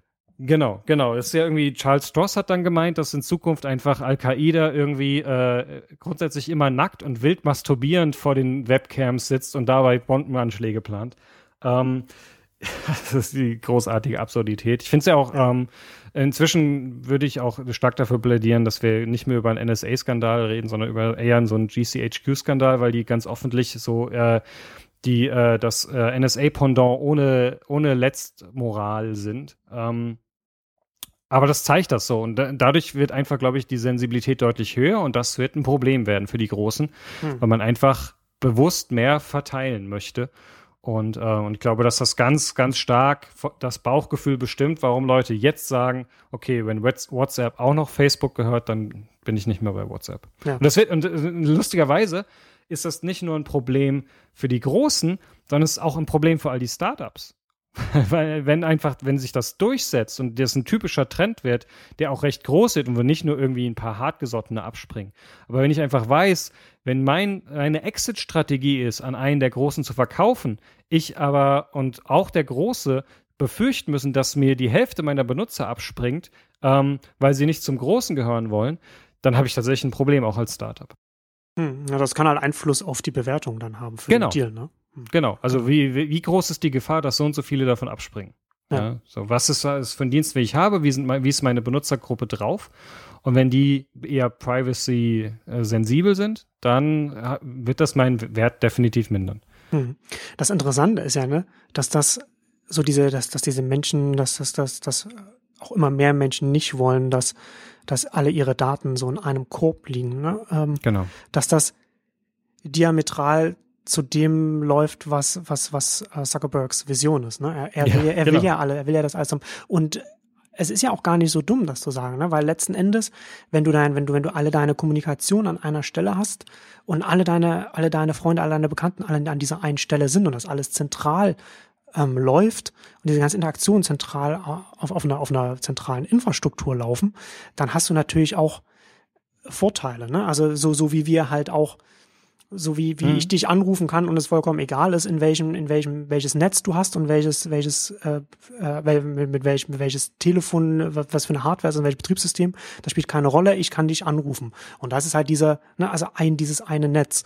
Und das will ja, das will ja auch äh, Facebook sein. Also Zuckerberg sagt auch immer so dieses, dass, dass er will, dass Facebook äh, Utility ist. Also wie, also wie, da ist so Strom, Wasser, Facebook. So, ne? Also wie, wie sinnvoll das jetzt für ein, für ein, für ein börsennotiertes Unternehmen das ist als, als Ziel und wie man dann natürlich dann und wie weit man so gehen kann, bis man so massiv in, in Regulierungsgefilde mhm. reinkommt, mal mhm. dahingestellt. Aber das ist halt so dieses, dieses Ziel, diese Vision von, äh, von, von Zuckerberg und Facebook, dass halt auch, dass halt diametral zu dieser anderen Entwicklung da auch irgendwie so ein bisschen läuft. Ich glaube aber, dass der Spähskandal natürlich das nochmal beschleunigt, aber dass es, glaube ich, auch vorher schon so war. Ja. Ähm, und Ben Thompson hat das in der, in der vorletzten Talkshow-Ausgabe mit John Gruber schon angesprochen. Facebook hat hat in den letzten Jahren, weil sie auch immer aus dieser, dieser Desktop-Denke ge gekommen sind, haben sie auch immer wieder an den, an den Privacy-Einstellungen gedreht, ne? Und haben halt immer wieder sowas, haben immer versucht, die Nutzung von Facebook und auch so die, die, die Ansicht von, von, von ihren Nutzern immer mehr so Richtung Öffentlichkeit zu schieben und haben wieder mal was umgestellt. Mhm. Und dann mhm. gab es auch immer wieder, und das ist wieder zurückgerudert, aber haben immer wieder weiter so Sachen äh, Richtung, Richtung Öffentlichkeit getrieben. Und das hat damals für Facebook als Unternehmen äh, schon auch Sinn ergeben, hat aber so ein paar, hat aber ein paar sehr negative Nebeneffekte gehabt. Zum Beispiel, dass Facebook jetzt so ein massives Brandproblem einfach hat. Ne? Also mhm. weil sie halt, weil die Nutzer halt, weil, weil, weil bewusst auch ganz viele Menschen einfach nicht so richtig Facebook vertrauen, dass das, was sie da vielleicht an Fotos reinstellen oder was sie halt, oder was sie da sonst machen, dass das, was, was sie heute als privat reinstellen oder was nur für Freunde sichtbar ist, dass das auch immer so bleiben wird. Ne? Ja. Dass man halt nicht so dieses, dieses, dieses Grundvertrauen in, in den Dienst hat, dass man dass man das, was man heute macht, dass das auch morgen dann noch so ist, wie man es heute eingestellt hat. Das ist vielleicht auch gar nicht gerechtfertigt, aber das ist auf jeden Fall das, das, das Grundgefühl, das bei ganz vielen Menschen so, äh, die schon, die schon lange, die schon viele Jahre auf Facebook sind und auch diese Veränderung auch miterlebt haben, da muss man nicht mal irgendwie so, äh, so, so, so, so, tech-affin sein wie wir. Das hat man halt auch normaler Nutzer ja auch mitbekommen. Ja. Ähm, das sieht man, wenn man auch noch, wenn man so ein paar Freunde hatte, wie sie wieder manchmal so so das, das Äquivalent zum Kettenbrief, wenn also so, so Status-Updates dann auf Facebook dann so rumgereicht werden, was man, wo man ja, auch wieder so, genau. so, so, so, so, irgendwas, man muss irgendwas das und das machen und dann ist ja, aber ne, es ist, es ist durchaus auch eine Thematik, die da, da ist und das ist halt auch das Problem auch für Facebook, dass dieses, ja, ich weiß nicht, bleibt das privat? Oder ist es öffentlich oder wie auch, mm. ne? Mm. dass das dazu führt, dass man diese, diese private Kommunikation, die man auf, auf, auf dem Smartphone macht, auch nicht zwingend über, über, über äh, Facebook machen will. Ne? Also man hätte das ja auch alles über, über Chat auch zum Teil machen können. Yeah. Zumindest mit den Freunden, die man auch auf, nicht nur im, im Kontaktbuch, sondern auch auf, auf im Facebook-Graph hat. Und ich glaube, dass, also dass, dass dass, dass, da, dass da Thompson eine gute Beobachtung gemacht hat, dass Facebook mhm. auch, auch mit ihrem eigenen Messenger wahrscheinlich da gar auch, auch Probleme gehabt hätten, da so wirklich auch reinzukommen und ihren eigenen Konkurrenten hochzunehmen. Sie haben ja kurz vor dem Deal auch den Messenger ähm, so umgestellt, dass man da auch nicht nur mit den Facebook-Kontakten chatten kann, sondern auch mit Leuten, die man vielleicht nicht in Facebook hat, aber in seinem Kontaktbuch, sondern ne? das, also dass man halt auch diese diese, wie man es von WhatsApp und Line und so weiter und, und, und WeChat hat, diese, diese Vernetzungsgrundlage hat man auch beim, mhm. beim Messenger, dass man das mit dem Kontaktbuch verbinden kann. Aber weil es eben Facebook ist, mit, mit seinem, mit seinem, mit der Wahrnehmung bei den, bei den Nutzern wären sie da wahrscheinlich nicht sehr weit gekommen. Zusätzlich auch noch, dass sie relativ spät das überhaupt gemacht mhm. haben und die und natürlich schon relativ groß sind. Und ich glaube, dass das auch nochmal so ein, so ein wichtiger Aspekt da bei der ganzen Sache ist. Ich glaube, dass das genau auch erklärt, warum zum Beispiel ihr, äh, ihr Snapchat-Klon nicht funktioniert hat. Ja, da waren sie ja irgendwie sehr schnell, irgendwie Snapchat war raus und sie haben ganz schnell irgendwie ihre eigene Version gebaut. Aber sie haben halt einfach dieses Vertrauensproblem und niemand, niemand glaubt Facebook, dass sie die Bilder wirklich löschen, die man damit rumschickt. Ja, und, ähm, und deswegen funktioniert das nicht. Deswegen haben sie es schnell wieder sein lassen, haben versucht, Snapchat zu kaufen, weil sie einfach merken, das funktioniert so nicht. Ähm, ist halt die Frage, ob es äh, auf Dauer äh, so rum funktioniert, indem man einfach die anderen kauft, weil ähm, wenn dann, da, dann alle abspringen, weil sie so oder so nicht bei Facebook sein sollen, äh, wollen oder mit diesem, mit dieser Anwendung nicht bei Facebook sein wollen. Ähm, das glaube ich, ist, äh, glaube ich, keine gute Position, äh, ja, eine Nutzerschaft zu haben, die wo, äh, durch quasi äh, so den Druck de, de, des Netzwerkeffekts äh, irgendwie bei einem angemeldet ist, auch mit dabei ist, weil sie quasi Nutzen davon hat, aber immer nur widerwillig und irgendwie der man irgendwie jedes bisschen abbringen muss, weil sie einem nicht vertrauen. Äh, ich glaube, das ist einer der größten Probleme, die äh, Facebook irgendwie in den nächsten Jahren beschäftigen wird. Ähm, bin mal gespannt irgendwie, ob sie tatsächlich irgendwie Wege finden. Das ist natürlich auch so ein, das ist so ein typisches Bubble-Problem. Ne? Also so, wenn man irgendwie im eigenen Umfeld selbst irgendwie und alle sind irgendwie immer mit dabei und machen tausend Sachen ähm, mit der eigenen Anwendung. Ähm, Frage ist natürlich, wer irgendwie äh, einem Zuckerberg mal irgendwie den, äh, also wie er sich den Reality-Check holt. Wo stehe ich denn da tatsächlich? Ähm, ohne jetzt irgendwie da, äh, immer nur die, äh, die bösen Petitionen irgendwie als äh, Gradmesser der Nutzerzufriedenheit herziehen zu müssen. Wobei ich da gar nicht so sicher bin, ob da äh, Zuckerberg, wie, wie, wie sehr er da irgendwie so eine eigenen Bubble unterwegs ist. Also überhaupt die Tatsache, dass er, dass sie, dass, dass Facebook WhatsApp auch so ja. wahrgenommen hat und dass sie das als Fair enough, und, ja. und, und, dass sie das auch übernommen haben. Also das ist ja auch das Interessante jetzt, also diese, die, äh, die Analysten in den USA zu beobachten, weil es auch ganz viele oder Tech-Beobachter, die den, den WhatsApp überhaupt nichts gesagt hat, weil es, weil das in den USA mhm. einfach auch nicht so stark ist. Ne, dass mhm. sie das, das gar nicht kannten, also erst mal, mal angucken mussten, was überhaupt das ist. Und hat er, äh, Benedict Evans hat er auch einen, einen witzigen äh, Tweet von ein paar Tagen da auch nochmal geschrieben, so, ähm, äh, wie, wie, hat er, wie hat er geschrieben, so, Mobile is God's way uh, of teaching the tech industry geography. Ne, dass sie dann ja. auf einmal merken, dass, dass, dass, dass die Leute im Valley merken, äh, was, was für Länder es da noch außerhalb der USA gibt, wo da ganz viele Nutzer auch sein können. Und dann hast du auf einmal mhm. 450 Millionen aktive Nutzer und, und bist aber in den USA eigentlich gar nicht groß aktiv. Ne? Das ist ja auch mal so ja. ein, so ein äh, interessanter interessante neue Situation der, der Tech-Branche, ne? wo du halt auch merkst, so, das ist eine globale Branche, die, die, die auch in der, ja. von der Größenordnung gerade in alle Richtungen explodiert. Vor allem faszinierend finde ich daran, dass äh, WhatsApp ja als Unternehmen mitten im Silicon Valley, äh, San Francisco irgendwie sitzt, aber halt tatsächlich ihre Benutzerschaft vor allem in Europa und Asien sind. Ähm, auch ein faszinierender Effekt. So, weil mhm. man sitzt da, baut irgendwie sein Ding und äh, irgendwie abends irgendwie auf dem Founders Meetup so, ja, und was machst du? Ja, wir haben hier irgendwie so eine Messenger-App, WhatsApp, oh, krass, nie gehört. Habt ihr denn ein paar User? Ja, 450 Millionen. Oh, okay.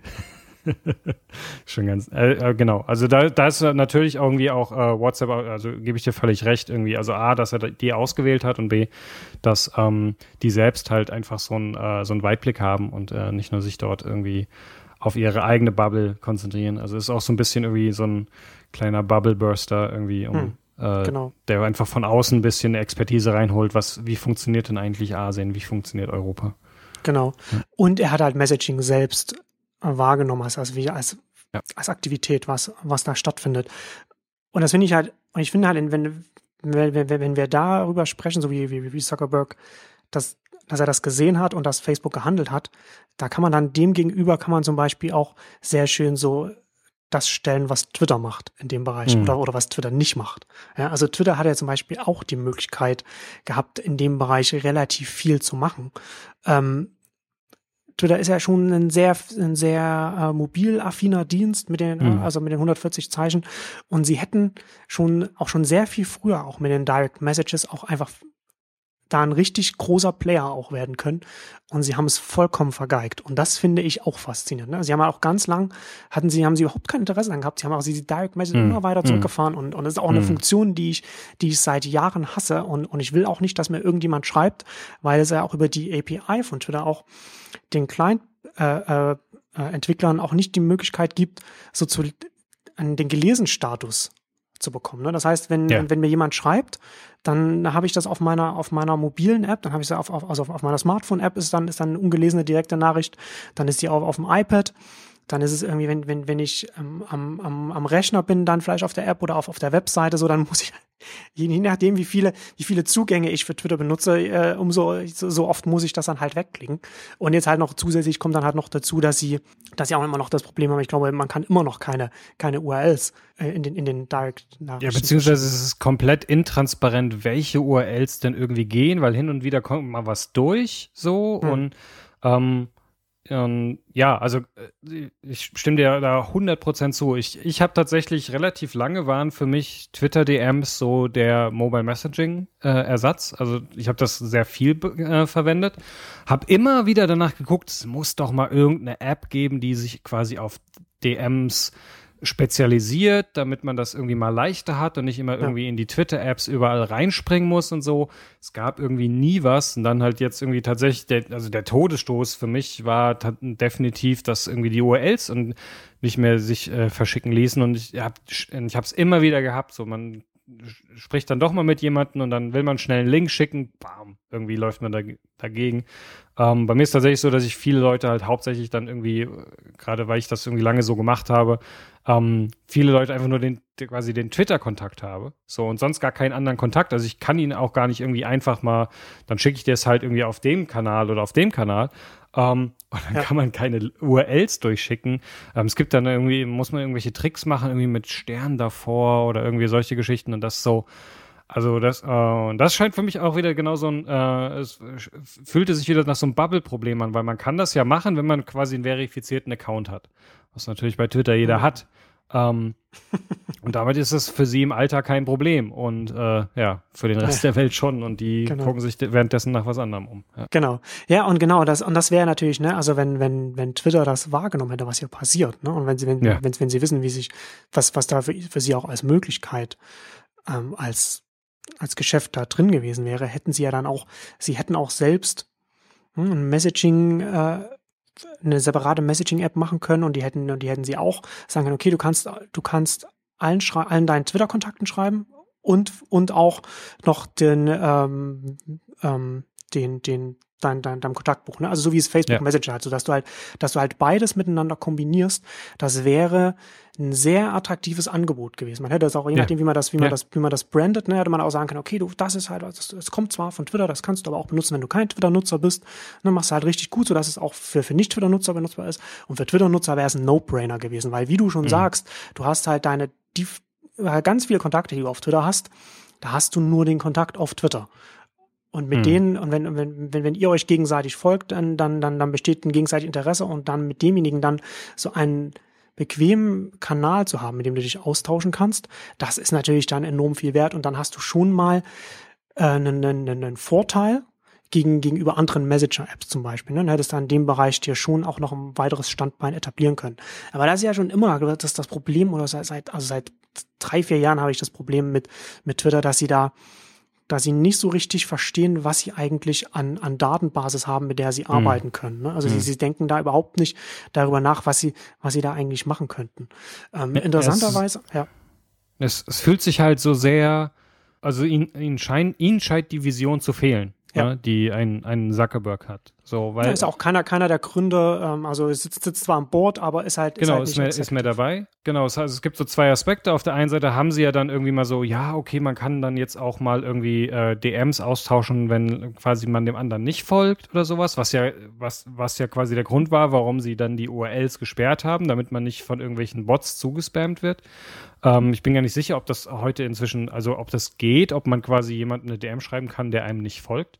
Ähm, aber wo sie dann so mal, oh, wir machen jetzt mal doch was mit DMs, so, aber insgesamt sind, scheinen sie ja irgendwie sehr fokussiert darauf zu, auf, auf das Öffentliche zu sein, weil sie das halt auswerten können. Ne? Also dann lieber irgendwie 20 Kooperationen irgendwie zu TV-Sendungen, wo dann alle irgendwie gemeinsam über die TV-Sendung sprechen, weil das natürlich der große Vorteil ist, den sie gegenüber Facebook haben. Ja, die, der Großteil der Twitter-Konversation ist öffentlich von jedem einsehbar und auswertbar und dadurch natürlich wesentlich besser darzustellen. Und da, da, ich habe halt immer das Gefühl, diese ganzen anderen Dinge, alles, was quasi hinten rumläuft, wie DMs oder irgendwie auch äh, geschlossene Accounts, fällt bei ihnen immer hinter, hinten runter, weil sich das von ihrem Monetarisierungsmodell halt nicht, äh, ihnen nichts bringt. Und deswegen werden die, wird da keinerlei irgendwie Fokus drauf gelegt, was natürlich eine sehr kurzfristige ähm, Sichtweise ist. Und das ist genau das, was man merkt. So, man merkt halt, sie sind an diesem Punkt, sie stehen enorm unter Druck, Geld machen zu müssen, irgendwie ein Businessmodell zu finden, was für sie funktioniert. Und deswegen schmeißen sie die Developer raus und äh, also äh, machen irgendwie wilde Sachen mit der API, quasi all das, was sie groß gemacht hat, fangen sie an, irgendwie stark einzuschränken, um einen Weg zu finden, wie sie das Ganze jetzt monetarisieren. Ähm, anstatt dass sie irgendwie eine langfristige Vision haben, wo das hingehen soll. Und das, ja, genau. Und der Gründ, der, die Gründer sind nicht mehr dabei.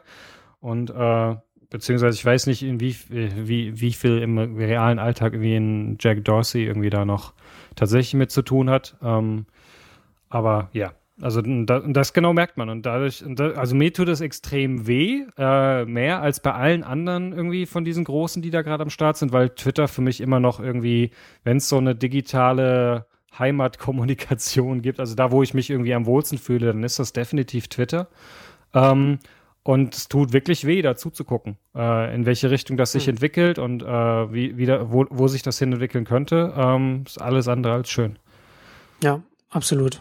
Das ist durchaus ein bisschen frustrierend, das zu beobachten, vor allem weil, weil man, weil man durchaus so Potenziale sieht, die relativ offensichtlich sind. Und man könnte das auch durchaus mit, mit, mit wenig Ressourcen da zumindest so ein paar Pflänzlein setzen und die muss man dann gar nicht so lange auch als, als Twitter das Unternehmen verfolgen und, und beobachten, sondern hätte man das einfach mal wachsen lassen können und einfach mal gucken können.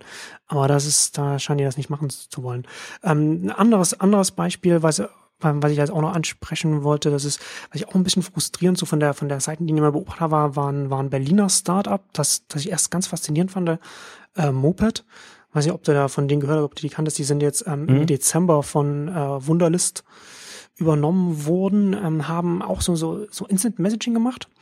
Und, und die haben das so, und die haben zum Beispiel gemacht, so, du konntest dich mit deinem, damit mit so, so, so Twitter äh, verbinden und dann konntest du dein, und, und, und alle, die sich halt auch äh, von deinen Twitter-Kontakten, die sich da beim Moped angemeldet haben, mit denen konntest du dann auch da ähm, per Instant Messaging äh, privat mhm. dich, dich unterhalten. Und so wie ich das verstanden hatte, war Moped so der Ansatz, dass, ich glaube, du kannst auch LinkedIn verbinden, also ganz so verschiedene so Connect, ne? also für Logins. Ich glaube, Google, Google weiß ich gar nicht, wie, der, wie das war. Ich hatte es auch mir dann auch lange nicht mehr angeguckt. Also sie hatten so verschiedene Möglichkeiten wie, zum, für, für den Login. Und dann hast du dann halt deine Kontakte drin gehabt und dann hattest du so ein, dann, und dann konntest du über Moped ähm, so privat mit denen kommunizieren, mit den Kontakten, die du schon auf anderen Plattformen gefunden mhm. hattest.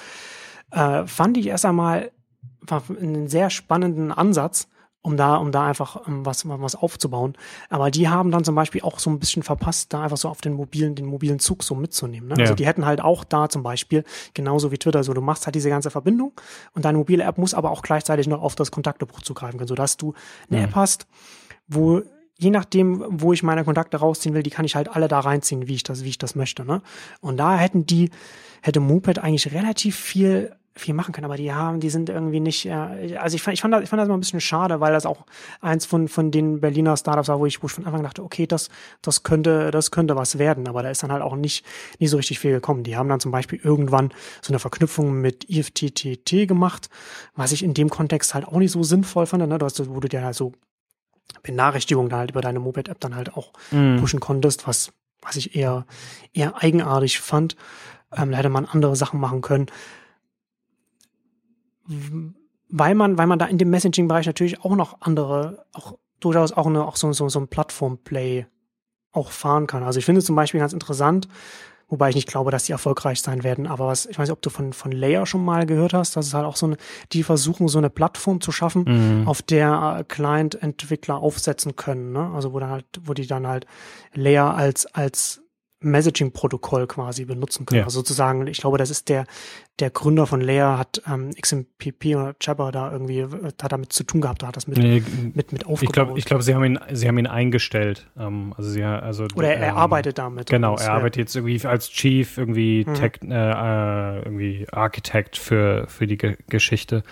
Ähm, ja, ist ja, also ich bin mal gespannt, weil er äh, XMPP ist natürlich irgendwie ein super Protokoll, ja. ähm, ist nur halt leider nicht für die mobile Welt gebaut. Ne? Weil genau. es halt genau, genau, dieses irgendwie, du brauchst eine konstante Verbindung, irgendwie, du hast irgendwie, ähm, irgendwie was unsere irgendwie hier Freunde von Hoodie irgendwie immer ähm, propagieren, so das uh, Offline First, so was passiert, wenn mir die Verbind Verbindung wegbricht, das funktioniert halt alles damit nicht vernünftig. Hm. Deswegen auch diese ganzen irgendwie wirklich sicheren äh, Instant Messaging Alternativen mit irgendwie ähm, OTR-Verschlüsselung und so weiter, die auch mit XMPP funktionieren, alle im Alltag nicht so richtig irgendwie eine Alternative zu einem WhatsApp oder sowas sind, weil sie halt diese asynchrone äh, Kommunikation, wo nicht permanent eine Verbindung aufgebaut sein muss, alle nicht so richtig können. Und ähm, es ist natürlich eine, eine spannende, äh, erstmal eine spannende Entwicklung, wenn, wenn der irgendwie Entwickler von XMPP jetzt sagt, okay, wir, wir bauen so ein, eigentlich ein Toolkit ne, auf das andere auch aufsetzen können, was von dem irgendwie Überfliegen des äh, The Verge-Artikels ich so ein bisschen mitgenommen habe, dass sie da vor allem dran sind, andere, anderen die Technologie für im Prinzip Mobile Messaging zur Verfügung zu stellen, sodass man das einfach einbauen kann.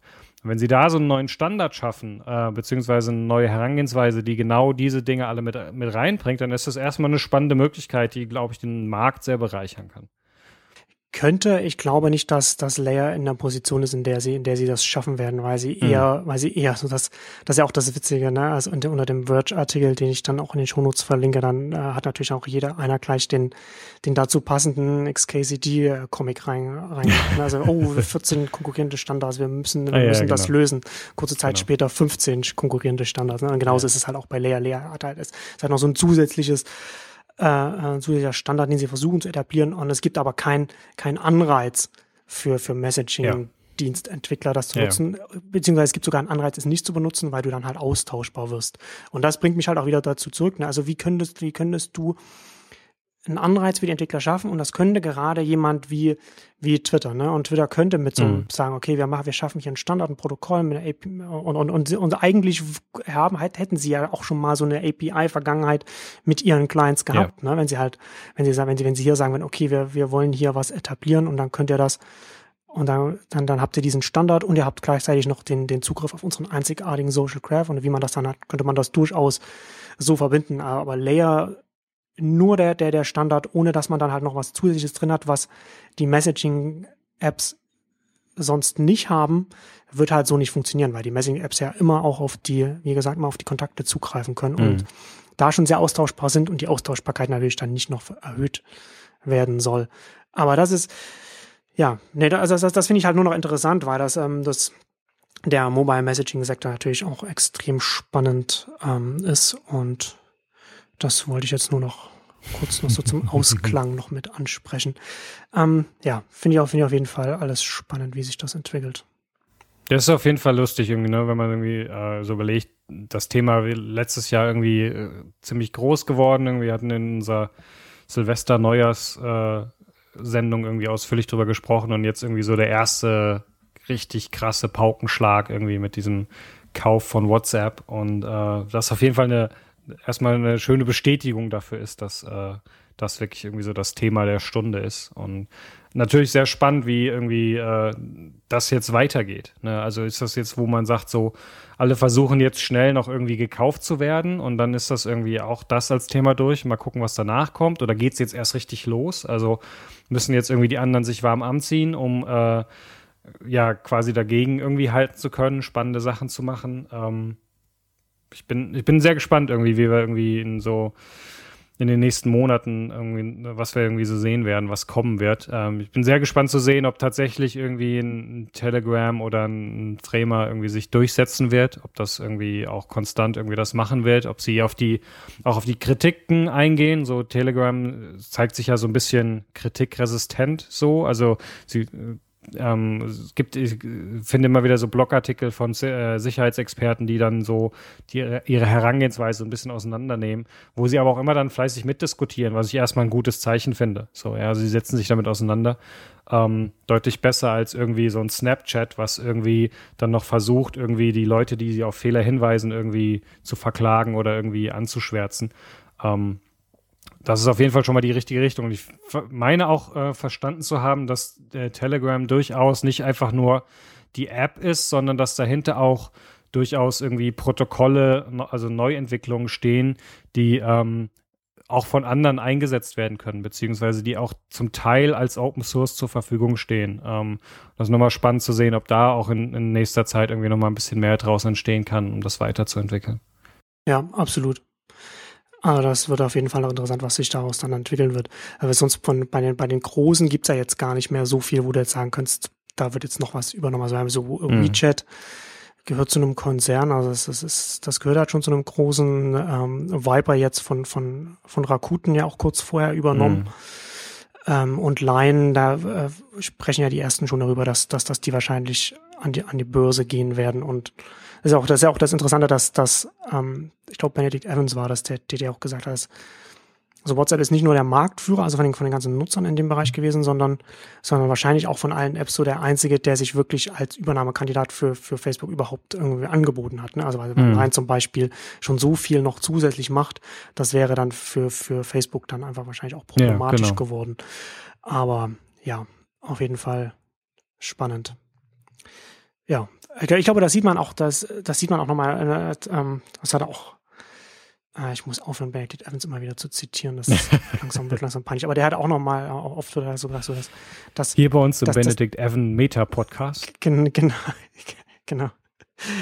Ähm, dass man das, dass die Größenordnung des, des Deals auch nochmal zeigt, so in, um, um wie viele Dimensionen größer das, dieser ganze Mobile-Sektor oder, oder das Internet im, in seiner mobilen Form sein wird. Oder zumindest, wo, zumindest geht, geht's, äh, geht Zuckerberg davon aus und ich tendiere dann jemanden, der so einen Track Record wie, wie, wie Zuckerberg hat, dann dazu mhm. eher äh, zu glauben, dass, dass, dass der schon weiß, was er macht und dass er auch gute Leute hat, mhm. die, ihm, die ihm dann dabei dann auch beratend zur Seite stehen. Also ich glaube, er hat einfach einen Instinkt. Er hat halt ein Bauchgefühl, das mhm. ihn an einen Punkt gebracht hat, wo er irgendwie mit äh, noch nicht mal 30 halt irgendwie in solchen Dimensionen Dinge machen kann. Und, ähm, ja. und dem, diesem Bauchgefühl äh, folgt er weiter. Und äh, vielleicht wird es ihn irgendwann verlassen und er setzt das Ding an die Wand. Oder vielleicht, ja, werden wir irgendwie all hail the Sack.